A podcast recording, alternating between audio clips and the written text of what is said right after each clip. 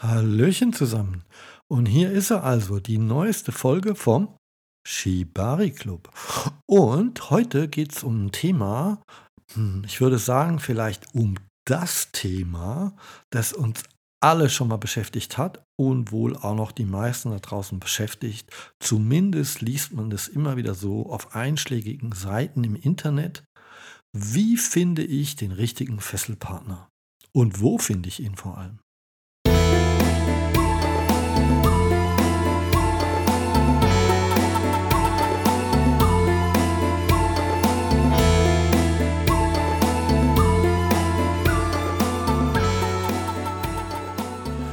Immer ich etwas suche, muss ich mir erstmal die Frage stellen, was suche ich denn genau?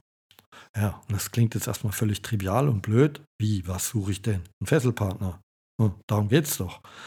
Ja, aber was erwarte ich denn von dieser Fesselpartnerschaft? Das sollte ich mir erstmal bewusst machen. Lasst mich mal ganz kurz abschweifen und euch eine kleine Anekdote, einen Schwank aus meinem Leben erzählen. Es begab sich zu einer Zeit, da habe ich noch im Ausland gelebt und da war ich mit den beiden Kindern meiner damaligen Partnerin einkaufen. Und ich dachte mir so, naja, wenn wir fertig sind mit Einkaufen, dann darf sich jede von ihnen noch was Kleines, irgendwie eine Süßigkeit oder ein Heftchen oder irgendwas mitnehmen. Und dann sind die Kinder auch zufrieden. Ja, das ist eine kleine Belohnung dafür, dass sie die ganze Zeit damit mir durch den Supermarkt geschleppelt sind, ja. Und na gut, jetzt sind wir also da durch den Supermarkt und ich habe den Fehler gemacht, dass ich das viel zu früh gesagt habe. Weil ich gesagt habe, nachher dürft ihr euch noch was Kleines raussuchen. Irgendwie, ich weiß nicht mehr, wo ich die Grenze gesetzt habe. Hier fünf Pfund oder so. Zwei in England. Und äh, da ähm, haben die Kinder also angefangen, erstmal rumzugucken. Oh, fünf Pfund, also für jede. Und da, was könnte ich denn da mitnehmen? Ne? Und oh, da ist ein tolles Heft. Und also und, und, da waren so viele Eindrücke in dem Supermarkt und es ist ja auch nicht ungeschickt gemacht, ja, von den Supermarktleitern, dass das alles, das, was für Kinder interessant ist, immer auch in deren Höhe platziert ist und so dass die völlig überfordert waren. Das hat noch keine zehn Minuten gedauert und dann war schon die erste von den beiden am Heulen. Ich weiß nicht, was ich mir raussuchen soll, aber ich würde doch so gern. Und dann war sie neidisch auf das, was die andere hatte, ja. Und die wollte aber nicht teilen und davon gab es nur noch eins. Und am Ende hatte ich zwei todunglückliche Kinder. Dabei wollte ich denen doch nur eine Freude machen. Ich bin mir ziemlich sicher, dass jeder da draußen, ja, der schon Kinder großgezogen hat, so eine Situation oder zumindest eine ähnliche schon mal erlebt hat. Ja. Und was ist da jetzt passiert? Da steht also das Kind buchstäblich ja, im Schlaraffenland, im Süßwarenladen, wie man so schön sagt, und ist völlig überfordert. Ja, aufgrund der ganzen Möglichkeiten. Und es weiß, es will was haben und alles ist so schön bunt hier, aber es weiß gar nicht was. Ja, und jetzt soll sich plötzlich entscheiden. Naja, aber jetzt kommt die tröstliche Nachricht. Wir sind ja keine Kinder mehr. Wir sind Erwachsene. Und als Erwachsene können wir uns die Ruhe und die Zeit nehmen zu reflektieren und zu überlegen, was möchte ich eigentlich genau? Was sind meine Erwartungen? Was möchte ich denn aus diesem Paradiesgarten hier mitnehmen für mich? Und was lasse ich lieber im Regal legen? Ja? Ich kann auch entscheiden, was kostet mich das, was ich mitnehmen möchte? Bin ich bereit, dafür einen gewissen Preis zu bezahlen? Oder ist es mir die Sache nicht wert? Das sind alles Entscheidungen, die wir selber treffen können. Ich sage nicht, dass das immer einfach ist, aber für uns ist es schon mal einfacher als für die Kinder in meinem Beispiel. Und jetzt stellt sich die Frage, gibt es denn da überhaupt so viele Optionen und Möglichkeiten und Varianten? Aus denen man wählen könnte. Ja, ich überlasse die Schlussfolgerung euch, aber ich gebe euch mal ein paar Beispiele. Ich kann mir ja jemand suchen, mit dem ich einmal die Woche ja, mich zum Tee treffe nachmittags und dann gucken wir uns ein Video an, da wird Schmuckbondage erklärt und dann fesseln wir das schön nach und machen vielleicht noch ein Foto davon oder wählen die passenden Kleider dazu aus und dann gehen wir wieder brav nach Hause. Ich kann mir aber auch jemanden suchen, mit dem besuche ich seelisch tiefgehendere Shibari-Kurse zum Beispiel. Ja? Und die sind nicht immer vor der eigenen Haustür. Ja? Vielleicht muss ich mit der Person also sogar eine weitere Strecke zurücklegen im Auto, um zu diesem Workshop oder Kurs zu kommen. Am Ende muss ich vielleicht dort sogar vor Ort mit der Person gemeinsam übernachten und sei es auch in zwei getrennten Hotelzimmern, aber ich verbringe ja dann doch ein gutes Stück Zeit mit der Person. Möchte ich nur mit einer Person eine ganz tiefgehende Bindung übers Seil erreichen oder möchte ich ganz unverfänglich mit ganz vielen Personen ab und an mal fesseln, weil ich vielleicht die Abwechslung schätze? Möchte ich die Person fürs Leben finden, mit der ich eine Familie gründe und auch gleichzeitig noch fesseln kann? Ja, dazwischen gibt es ganz viele Abstufungen und Schattierungen, ja. Unzählig viele. Und da muss ich mir erstmal für mich drüber klar werden, wohin meine Reise so ungefähr gehen soll. Ist noch gar nicht so lang her, da habe ich in einem Internetforum eine Annonce gelesen. Und da hat ein Mann, glaube es war ein Mann, hat eine Fesselpartnerin gesucht und hat in seine Anzeige da reingeschrieben, suche Fesselpartnerin für Shibari oder fürs Bondage, ich weiß es nicht mehr. Und weil mich das Ganze immer so erregt, möchte ich auf alle Fälle mit dieser Person Sex haben können. Punkt. Ihr glaubt nicht, was da los war. Das hat einen Shitstorm ausgelöst, ja. Dass er nicht geteert und gefedert wurde, hm, grenzt an ein Wunder. Dabei ist es ja völlig legitim, mit seinem Fesselpartner auch Sex zu haben. Genauso wie es völlig okay und normal ist, mit seinem Fesselpartner nur zu fesseln und keine sexuelle Beziehung zu haben. Was das Richtige für euch und euren Partner ist, das müsst ihr dann gemeinsam entscheiden. Ja? Aber zunächst müsst ihr mal, denn ihr habt noch keinen Partner, ja, für euch entscheiden, was ihr denn gerne wollt. Und ich muss ehrlich sagen, ich fand das gar nicht schlimm, dass der das geschrieben hat. Ja, gut, vielleicht bist du mit der Tür ins Haus. Die Frage ist auch, hat er denn wirklich jemand gefunden? Ja, aber es ist okay. Es war ehrlich und hat geschrieben, hey, ich möchte das Ganze mit Sex verbinden, anders da macht mir das keinen Spaß. Und dann ist es, glaube ich, besser, man ist ehrlich und sagt es so, als dass man da irgendwie so rumdruckst, obwohl man eigentlich im Hinterkopf weiß, oh, irgendwie würde ich das auch gern mit Erotik und Sex verbinden. Ja, und dann kommt irgendwann die große Keule und auf irgendeiner Seite eine Enttäuschung oder vielleicht irgendwie sogar was Übergriffiges, ja. Also, insofern überlegt euch vorher, was ihr gerne möchtet. Jetzt nehmen wir einfach mal ganz fiktiv an, ihr wisst trotzdem nicht so recht irgendwie, wohin die Reise gehen soll. Ja? Und ihr könnt es für euch nicht so formulieren. Sagen wir mal, ihr habt Fragmente von Bildern oder von Träumen oder Fantasien im Kopf. Ja? Und da würde ich euch einfach mal den Tipp geben, schreibt sie auf. Ja? Schreibt doch mal eine erotische Geschichte oder schreibt eine Seilgeschichte oder vielleicht sogar ein Gedicht, wenn ihr dazu in der Lage seid das vielleicht sogar auch ganz abstrakt beschreibt, was euch so durch den Kopf spukt, ja, oder wie man so schön sagt, was euren Busen durchtost, ja. Das ist nicht schlecht, um mal für sich irgendwie rauszufinden, was einen so bewegt. Und hey, wer weiß, vielleicht seid ihr sogar so mutig und könnt das Ganze an passender Stelle irgendwie mal veröffentlichen. Ja?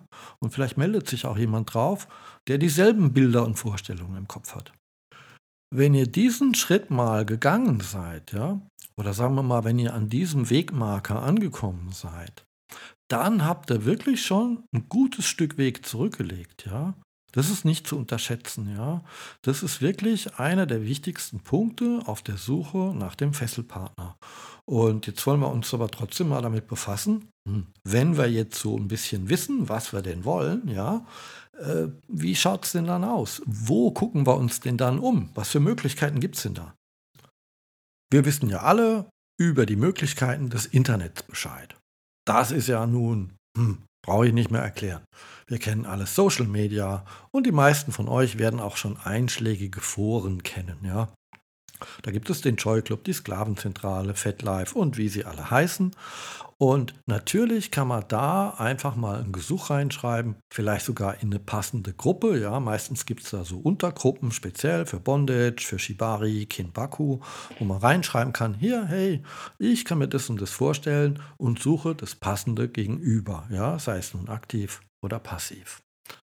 Das Problem, das jegliche Art, ja, der Kontaktaufnahme durchs Internet mit sich bringt, ist, dass ihr die Person logischerweise nicht wirklich persönlich erlebt.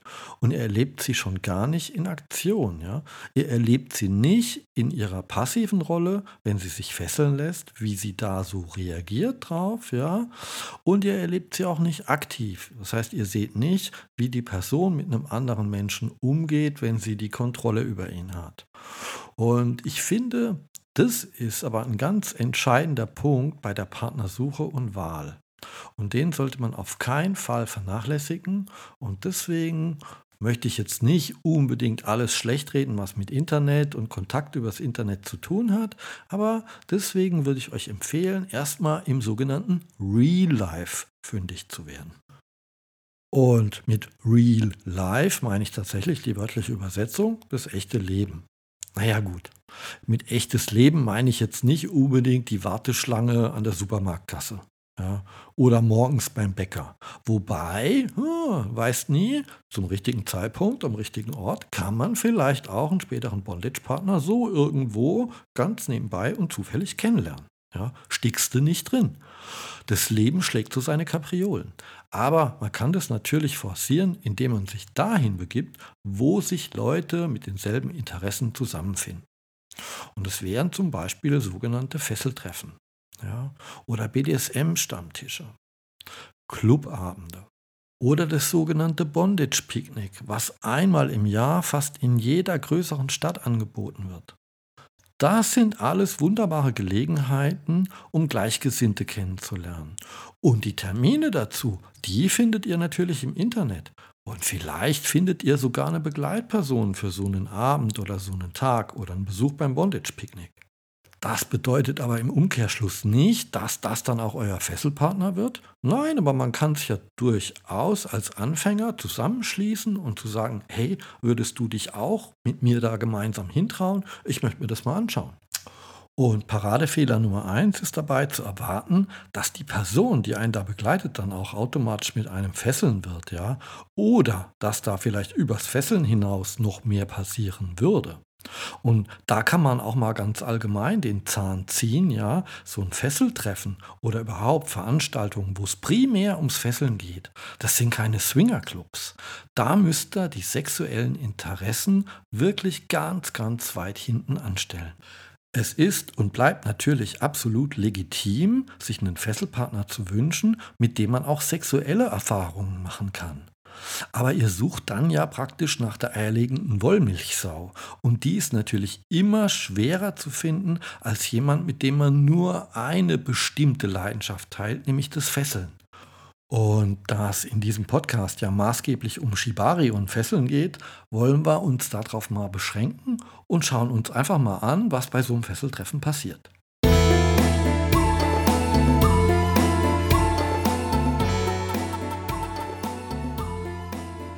So, jetzt sind wir also hier auf unserem Fesseltreffen angekommen und haben immer noch nicht den Partner gefunden, ne?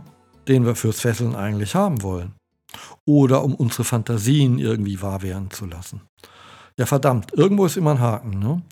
Aber da müssen wir uns einfach noch ein bisschen Zeit geben. Ganz so schnell geht es nun mal nicht. Und was ihr jetzt an der Stelle nicht vergessen dürft, ist, dass ihr schon einen riesengroßen Schritt gemacht habt.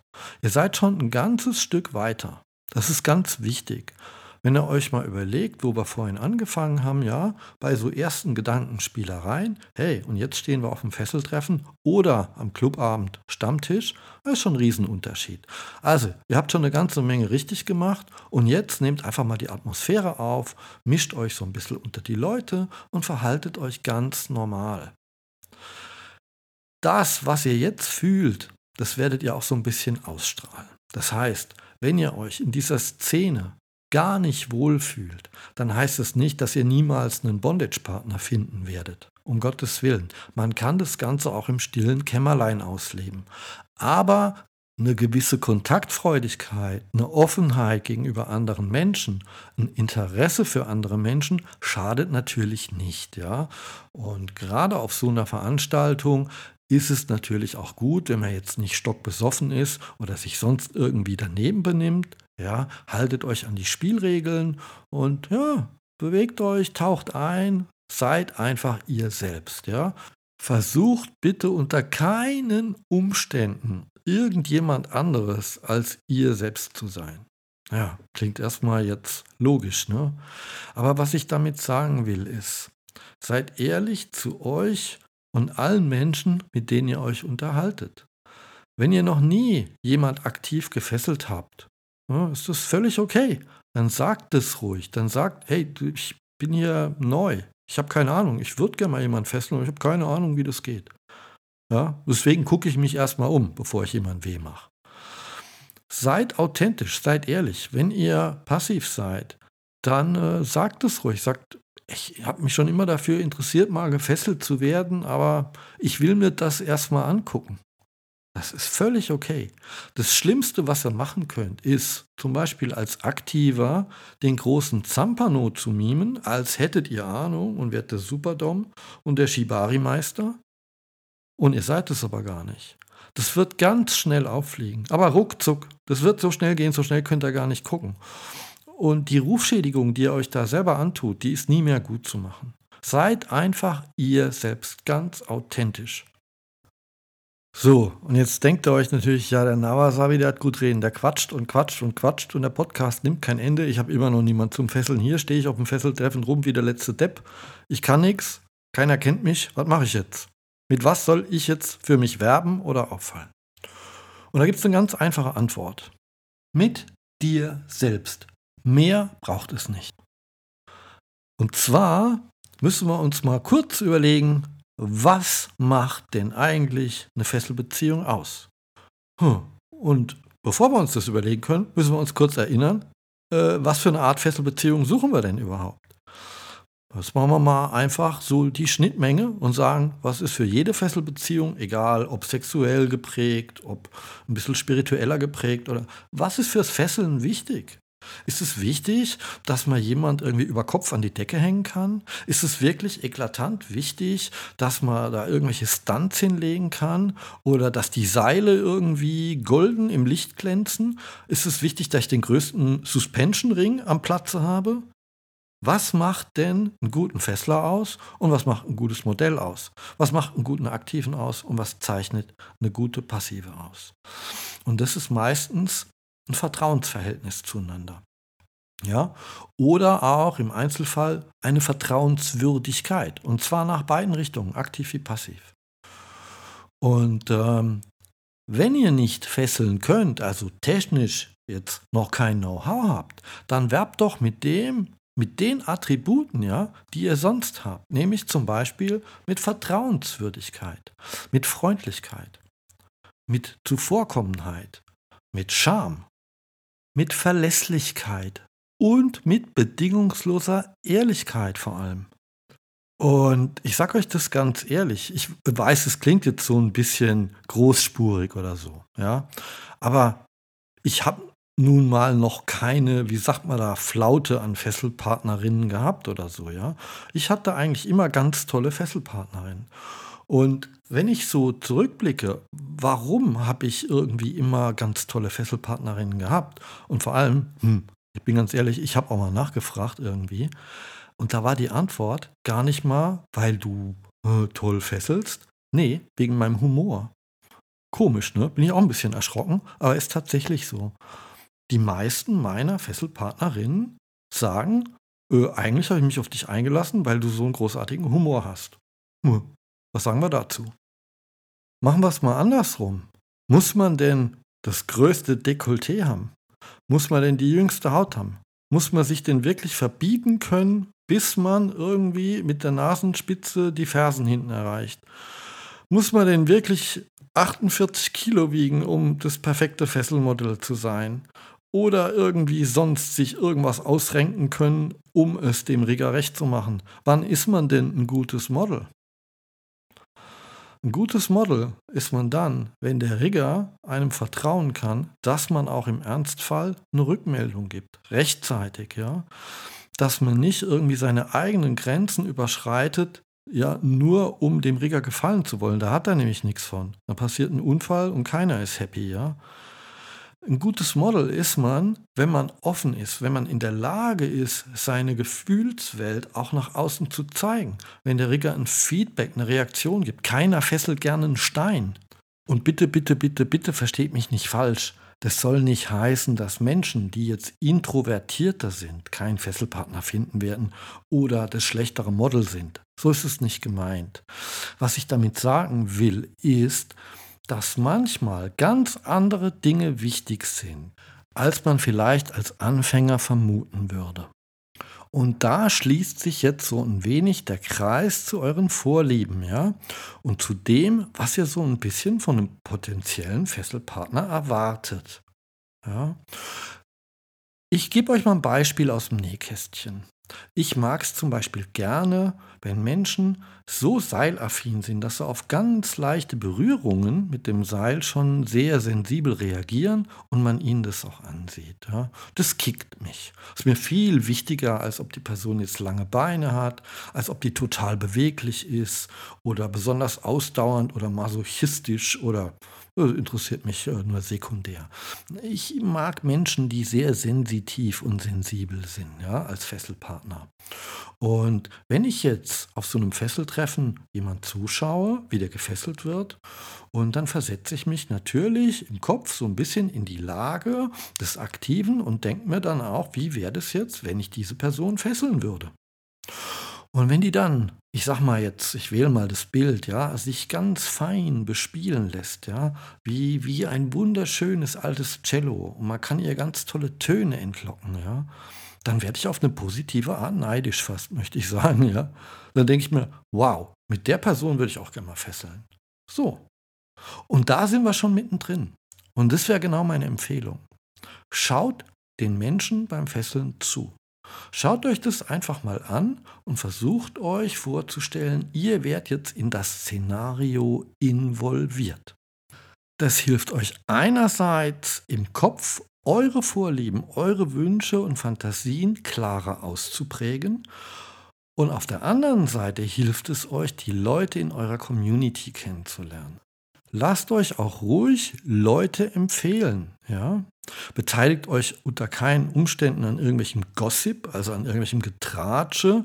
Das gibt's wie in jedem Kegelverein. Der war schon immer blöd und die war schon immer eine dumme Kuh.